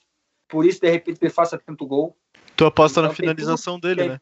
tem tudo um contexto da forma que tu utiliza o material humano, entendeu? Olha só, não estou tirando o. Como é que se fala? Poxa. O mérito. O talento dele, o talento dele, não estou tirando isso. Claro que ele tem, cara, ele é, ele é, ele é diferente. Entendeu? O, não estou tentando tirar o mérito dele. Essa é a palavra. Uhum. Ele tem muito mérito. Mas só que a gente também procura fazer uma estrutura e os jogadores, os companheiros dele, dando suporte para essa situação acontecer também. Sim. Por exemplo, o Thiago Alagoano ele teve proposta do Goiás agora. Os que foi, cobriu a proposta, conseguiu manter o atleta, que é muito importante. Né? Que nem eu falei no, no, para meus diretores, vamos perder o Thiago Alagoano, que eles vão buscar no mercado. Então valoriza o atleta. E só que assim, né? Será que o, o Thiago Alagoano no Goiás, o treinador, o treinador, o, o modelo de jogo, iria trabalhar dessa forma? Com ele também?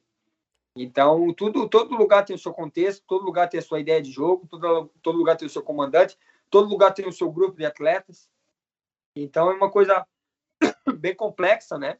Uhum. Mas volta a falar, não estou tirando mérito, muito pelo contrário, ele é diferente, né, cara? Tanto que ele está aí dois anos fazendo muito gols, nos ajudando muito, é um cara decisivo, ele é decisivo, cara. Ele, ele de duas bolas, uma se aparecer, de duas ele vai guardar uma. Então ele é um jogador com muita experiência, muito frio. E na verdade, antes de chegar no Brusque, ele era um beirada, né? Ele jogava pro lado do campo, nem jogava por dentro. E hoje ele joga por dentro, hoje ele tá vindo bem, uma fase muito boa. É um atleta muito experiente, é o capitão do time e que vem ajudando muito, muito nós, muito o Brusque nessa crescente. E eu tenho certeza que ele, ele tem muito para nos ajudar, nos ajudar muito ainda. Também acho. Com certeza. É, é, eu, eu vejo que, tipo, realmente é um é uma posição ali no lugar é, que ele está, que é, é, é, vamos dizer assim, uma mistura, né? Ele também tem a, a função de, de ajudar o 9, mas ele também pode ser esse cara, né? Então ele, ele é, é realmente diferente, é uma posição no campo. Só para dar um detalhe, por exemplo, eu cheguei no quadrangular final da Série C, Aham. Eu não tinha nenhum atleta de referência no, no grupo. Não tinha nenhum atacante. O Edu estava machucado, o outro tinha saído. E eu, eu- a nossa equipe subiu da Série C para a Série B jogando com o falso 9. Jogava Thiago Alagoano e Marco Antônio, que era um beirado Sim. que eu botei para dentro, e joguei sem 9. Aí os três primeiros jogos da, da primeira, do, do, do quadrangular, nós tínhamos feito um gol só, cara. Tava com três empates. Nós empatamos 2 0 a 0 e empatamos 1 a 1 E aí, nos últimos três jogos, nós fizemos oito gols em três jogos, jogando sem nove. Thiago e Marco Antônio revezando, quando um flutuava, o outro pisava na área, vice-versa, um abrindo espaço para o outro. Só que a gente ganhou um pouco mais na pressão ao adversário, porque era dois caras muito leves para pressionar. Aham. Então, sempre, sempre assim, cara. Às vezes tu perde num, num detalhe, mas tu ganha em outro. Claro. Por exemplo, aqui, eu já citei, ó, perdi na, na, na referência, mas eu ganhei na pressão, eu ganhei Sim. na mobilidade. Meus dois atacantes tinham mais, mais, tinha mais mobilidade, era mais difícil para a organização defensiva adversária marcar. Então é isso que eu te falo, é tu entender o teu material humano que tu tem, o teu grupo, e tentar usar, explorar o melhor possível. Aham. E quem É que tu- exatamente eu- isso. E Pode só para finalizar, o Thiago Alagoano é um cara assim, muito inteligente, o cognitivo dele. Ele, a movimentação dele, cara, ele, ele assim, ó, eu sempre falo para meus atletas, principalmente fazer ofensiva. Não pede a bola para depois movimentar. Você tem que dar opção por quem tá, o portador que tá com a bola, achar o passe em você. Se você não fizer a movimentação, ele não vai, ele não vai meter a bola para você. Então, eu, eu sempre falo, o mais importante é o cara que tá sem a bola do que o cara que tá com a bola. Então, o Thiago Alagoano, ele, ele, ele, ele é muito inteligente nisso, no facão que ele faz, nas Uhum. movimentações que ele faz.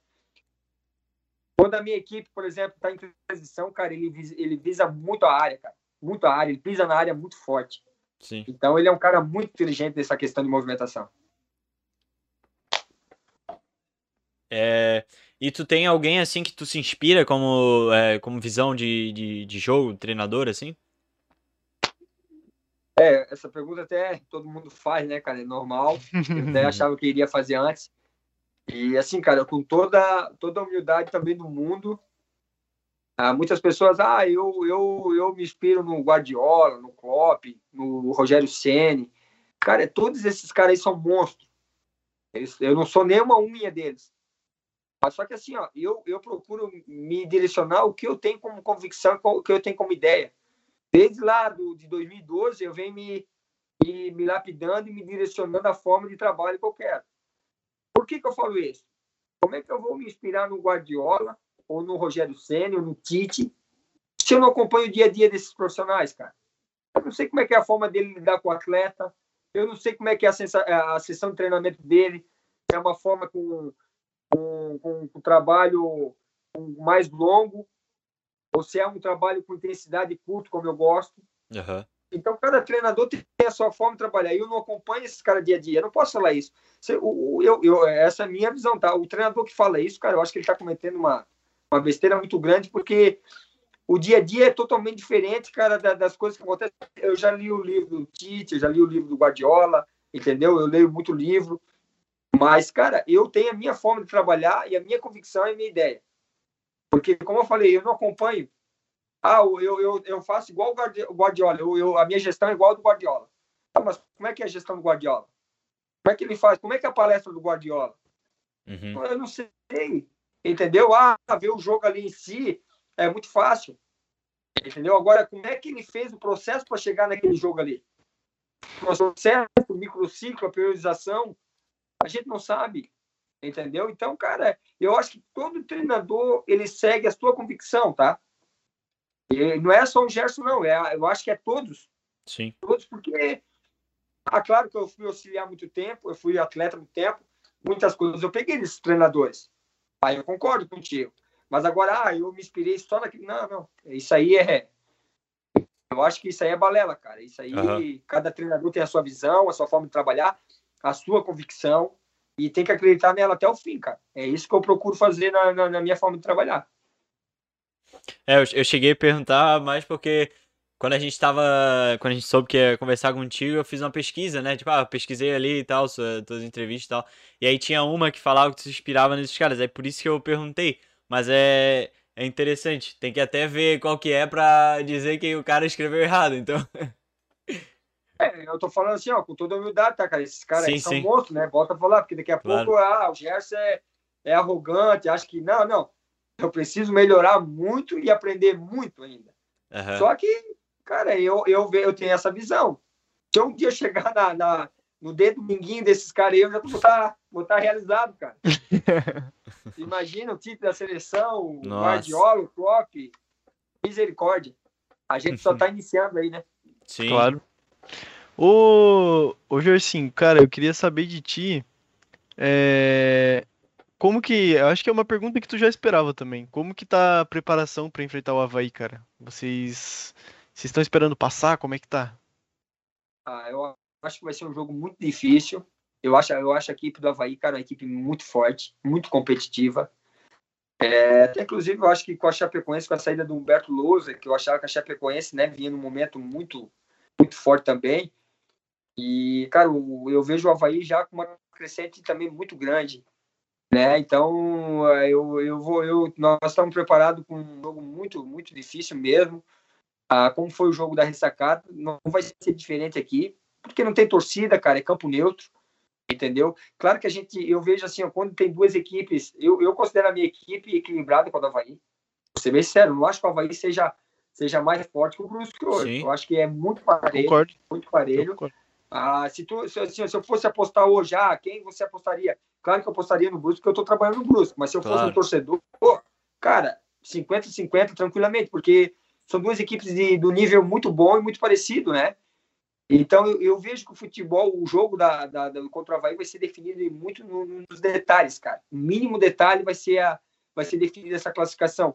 Agora, porém, eu vejo que nós temos uma vantagem importante que é o resultado igual Claro. entendeu? Então, por exemplo, o Havaí sabe que para passar de fase ele tem que fazer gol. Ele tem que vir a Brusque e ganhar do Brusque. Então, é uma vantagem que a gente se encontra, mas a gente não vai se abraçar em cima dessa vantagem. Muito pelo contrário, a gente vai tentar aplicar a nossa forma de jogar, que sempre foi, foi a mesma. Sim. Mas, assim, eu, eu, eu acho que vai ser um jogo muito, muito difícil, muito competitivo, muito equilibrado e que vai ser definido nos detalhes, cara. Sim, eu vou estar lá vendo, que vai ser massa. Tem mais alguma coisa pra falar, Luiz? Cara, eu acho que era isso. A conversa foi muito boa. Show. Então a gente vai fazer uma pausinha aqui, é... Gerson, pra dar uma água, poder ir ali no banheiro, e daí a gente vai terminar só com as perguntas e aí fechou, beleza? Beleza. Show. Fazer a pausa aí, pessoal. Valeu. Certo, então voltamos. Começar então com a primeira pergunta aqui pro Gerson. É, o Gabriel Virgílio mandou lá no Instagram, né? Ah, o que você achou do caso entre o Ercílio Luz, Chapecoense e o Figueirense? Ah, cara, eu sou meio leigo falar nisso aí, porque eu também não acompanhei diretamente, né? Mas se o, se o Arcílio colocou o atleta irregular, né? Tem que ser punido.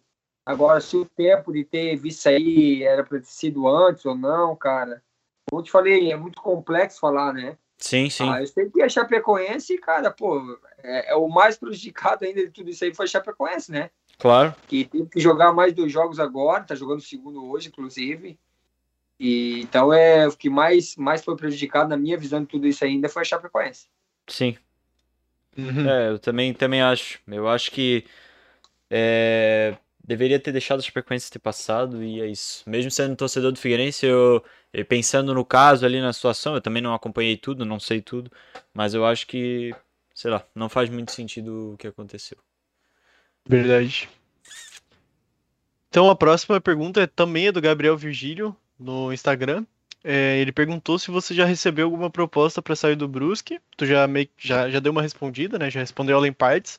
Mas eu acho que eu poderia fazer uma pergunta ainda melhor. Tu já recebeu alguma proposta assim que pra ti foi bem difícil de recusar para sair do Brusque? Cara, não, teve, teve assim, a proposta concreta ainda não teve, porque, como eu falei, eu tenho um contrato com, com, com o Brusco, eu tenho uma multa rescisória ainda, né? E o que apareceu, se não, não, não caminhou, não andou, é porque não, não, não foi interessante também. E eu sempre falo na minha entrevista, eu estou muito bem também no Brusco, claro que eu tenho um plano de carreira, né, na minha vida profissional, chegar e, né, chegar a disputar uma Série A, trabalhar fora do país. A gente tem, tem os objetivos, né? Claro. Mas até, até agora, até o momento, ainda não teve nada concreto, tá? nada tão, tão interessante que a, a ponto da gente pensar, pensar isso aí. Uhum. Show. A próxima pergunta, então, é do Jaime Castilhos, também fez lá no Instagram. Eu acho que tu já meio que respondeu, mas né, a pessoa não, não sabia né, que foi feito antes a pergunta do, do podcast. Gerson, acredita que o objetivo do Brusque é se manter na Série B ou algo a mais? Sim, perfeito, né? Como a gente falou, o objetivo, o grande objetivo vai ser um grande, um grande resultado já é o Brusque se, se manter e permanecer na Série B. Então a próxima pergunta é do Maurílio, ele é avô do, do Panda. É, ele perguntou pro Pandinha, é do Igor, do outro Igor. Ele perguntou o seguinte: o Brusque está preparado para ser campeão? Cara, eu, eu vejo uma competição muito, muito equilibrada, muita, muito competitiva. Todas as equipes que estão chegando, eu sempre coloco meus atletas, cara. Eu vejo muito parecida com o ano passado. Eu, eu não vejo o Brusque acima das outras equipes, mas também não vejo nenhuma equipe acima do Brusque. Assim, eu acho que é muito equilibrado. Concordo. A equipe que estiver mais preparada, mais focada, mais concentrada, é, eu acho que vai ter grande chance e, e, eu coloco o Brusque, como coloco todas as equipes que estão chegando nessa fase aí, com chance de ser campeão, né? A gente trabalha, cara, a gente, eu não posso ser hipócrita de falar que a gente não sonha com isso e não, não tem esse objetivo, né? A ano passado a gente foi vice-campeão, a gente veio numa batida muito forte, nós estamos 11 jogos sem perder. E claro que eu vejo, vejo eu acho que o Blues tem chance de ser campeão catarinense esse ano.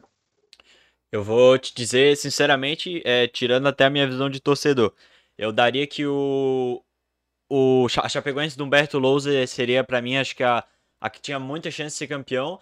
E depois eu já daria vocês, porque o Havaí realmente é um time muito forte, mas na minha percepção eu ainda acho que o, o Brusque estaria à frente. E agora com a situação da Chapecoense, a minha, minha visão muda, porque tem toda aquela situação que a gente já conversou, né? Pô, é um outro cara, são jogadores, papapá, então eu acho que vocês têm bastante chance de ser campeão.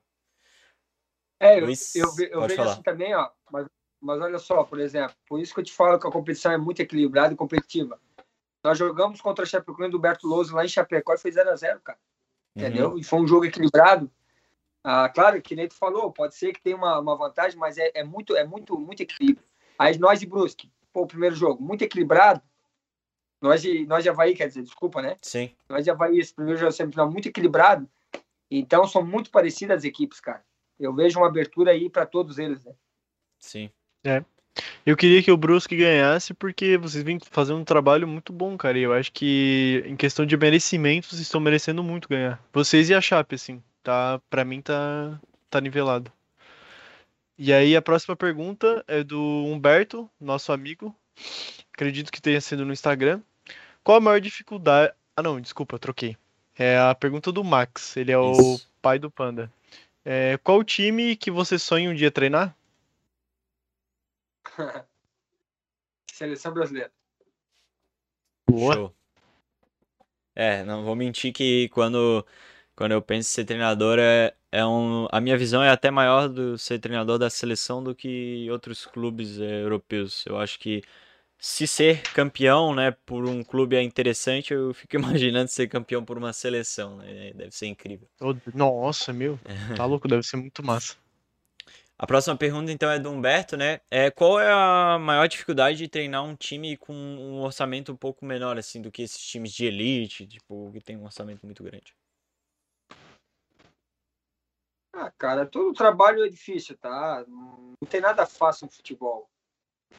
E às vezes tu tem um orçamento grande não, não te credencia a conquistar os objetivos também. E às uhum. vezes tu tendo um orçamento menor também não te credencia que tu vai ficar fora dos objetivos. Então, o importante é, é eu vejo assim, o futebol, cara, como uma palavra que a gente é repetitiva, mas ela é muito importante. É, tu ter convicção nas tuas ideias e no teu trabalho, cara. É ponto de partida. Eu tenho muita confiança, muita convicção.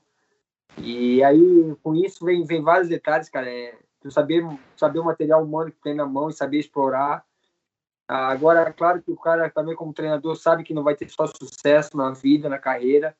Mas é como eu te falei, cara, é convicção, confiança, independente de orçamento, estrutura. Eu acho que isso é o mais importante aí, não, não só para a vida de treinador, mas para nossa vida em geral, né? Então, aí a próxima pergunta é do nosso amigo Gabriel Gabriel Jomar. É, acho que foi no Instagram também. Por que, que quando o time tá indo mal, normalmente o que se faz é demitir, demitir primeiro o técnico? Eu acredito que ele pergunte em, é, em relação a tudo que a gente falou anteriormente, né? E também porque, tipo, por que, que a gente tem essa cultura de o técnico sempre ser o culpado? Às vezes é porque é uma forma de dar uma resposta para torcida, para imprensa. E tu tirar, tirar o treinador, cara, é um contrato só que vai embora, né? Tu vai ter que fazer a, o acordo, vamos dar exemplo. Como é que tu vai mudar o, o elenco todo? É mais difícil, é mais complexo. E o treinador, como é o comandante, às vezes o diretor acha que vai mudar a ideia, vai mudar a forma de jogar. Então, eu acho que é por essa aí, e pela cultura também, né? Muito pela cultura, até eu acredito muito, cara, essa cultura veio muito pela, pelo pessoal da imprensa, pela Concordo. a pressão Sim. que o pessoal da, da imprensa dá, Sim. Ah, junto com o torcedor, né? Que é normal. Então, isso aí também vem muito da, da, da, minha visão da parte da imprensa, tá? Verdade. Sim.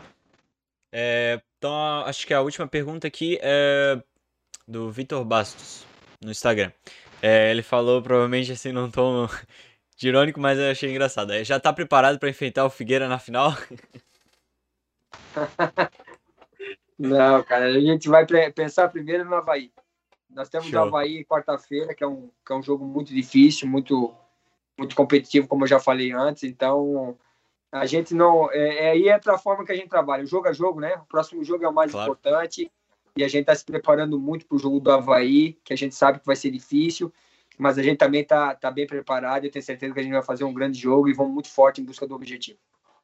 E, inclusive a Chape fez mais um gol, tá 2 a 0 Yeah. Ô, Gerson, queria saber de ti. Ah, não. Aparente. Ah, não, fez gol. Desculpa. É, cara, eu queria saber de ti, assim, qual dos dois times que tu prefere enfrentar? Já engatando nessa mesma pergunta, né? Qual dos dois times tu acha que, que seria o elenco, assim, que tu preferia enfrentar? Ah, eu não tenho muita preferência, não, cara. Eu vejo todo jogo muito difícil. E, acima de tudo, a gente sempre coloca que nossos atletas, a gente tem que respeitar, independente do adversário.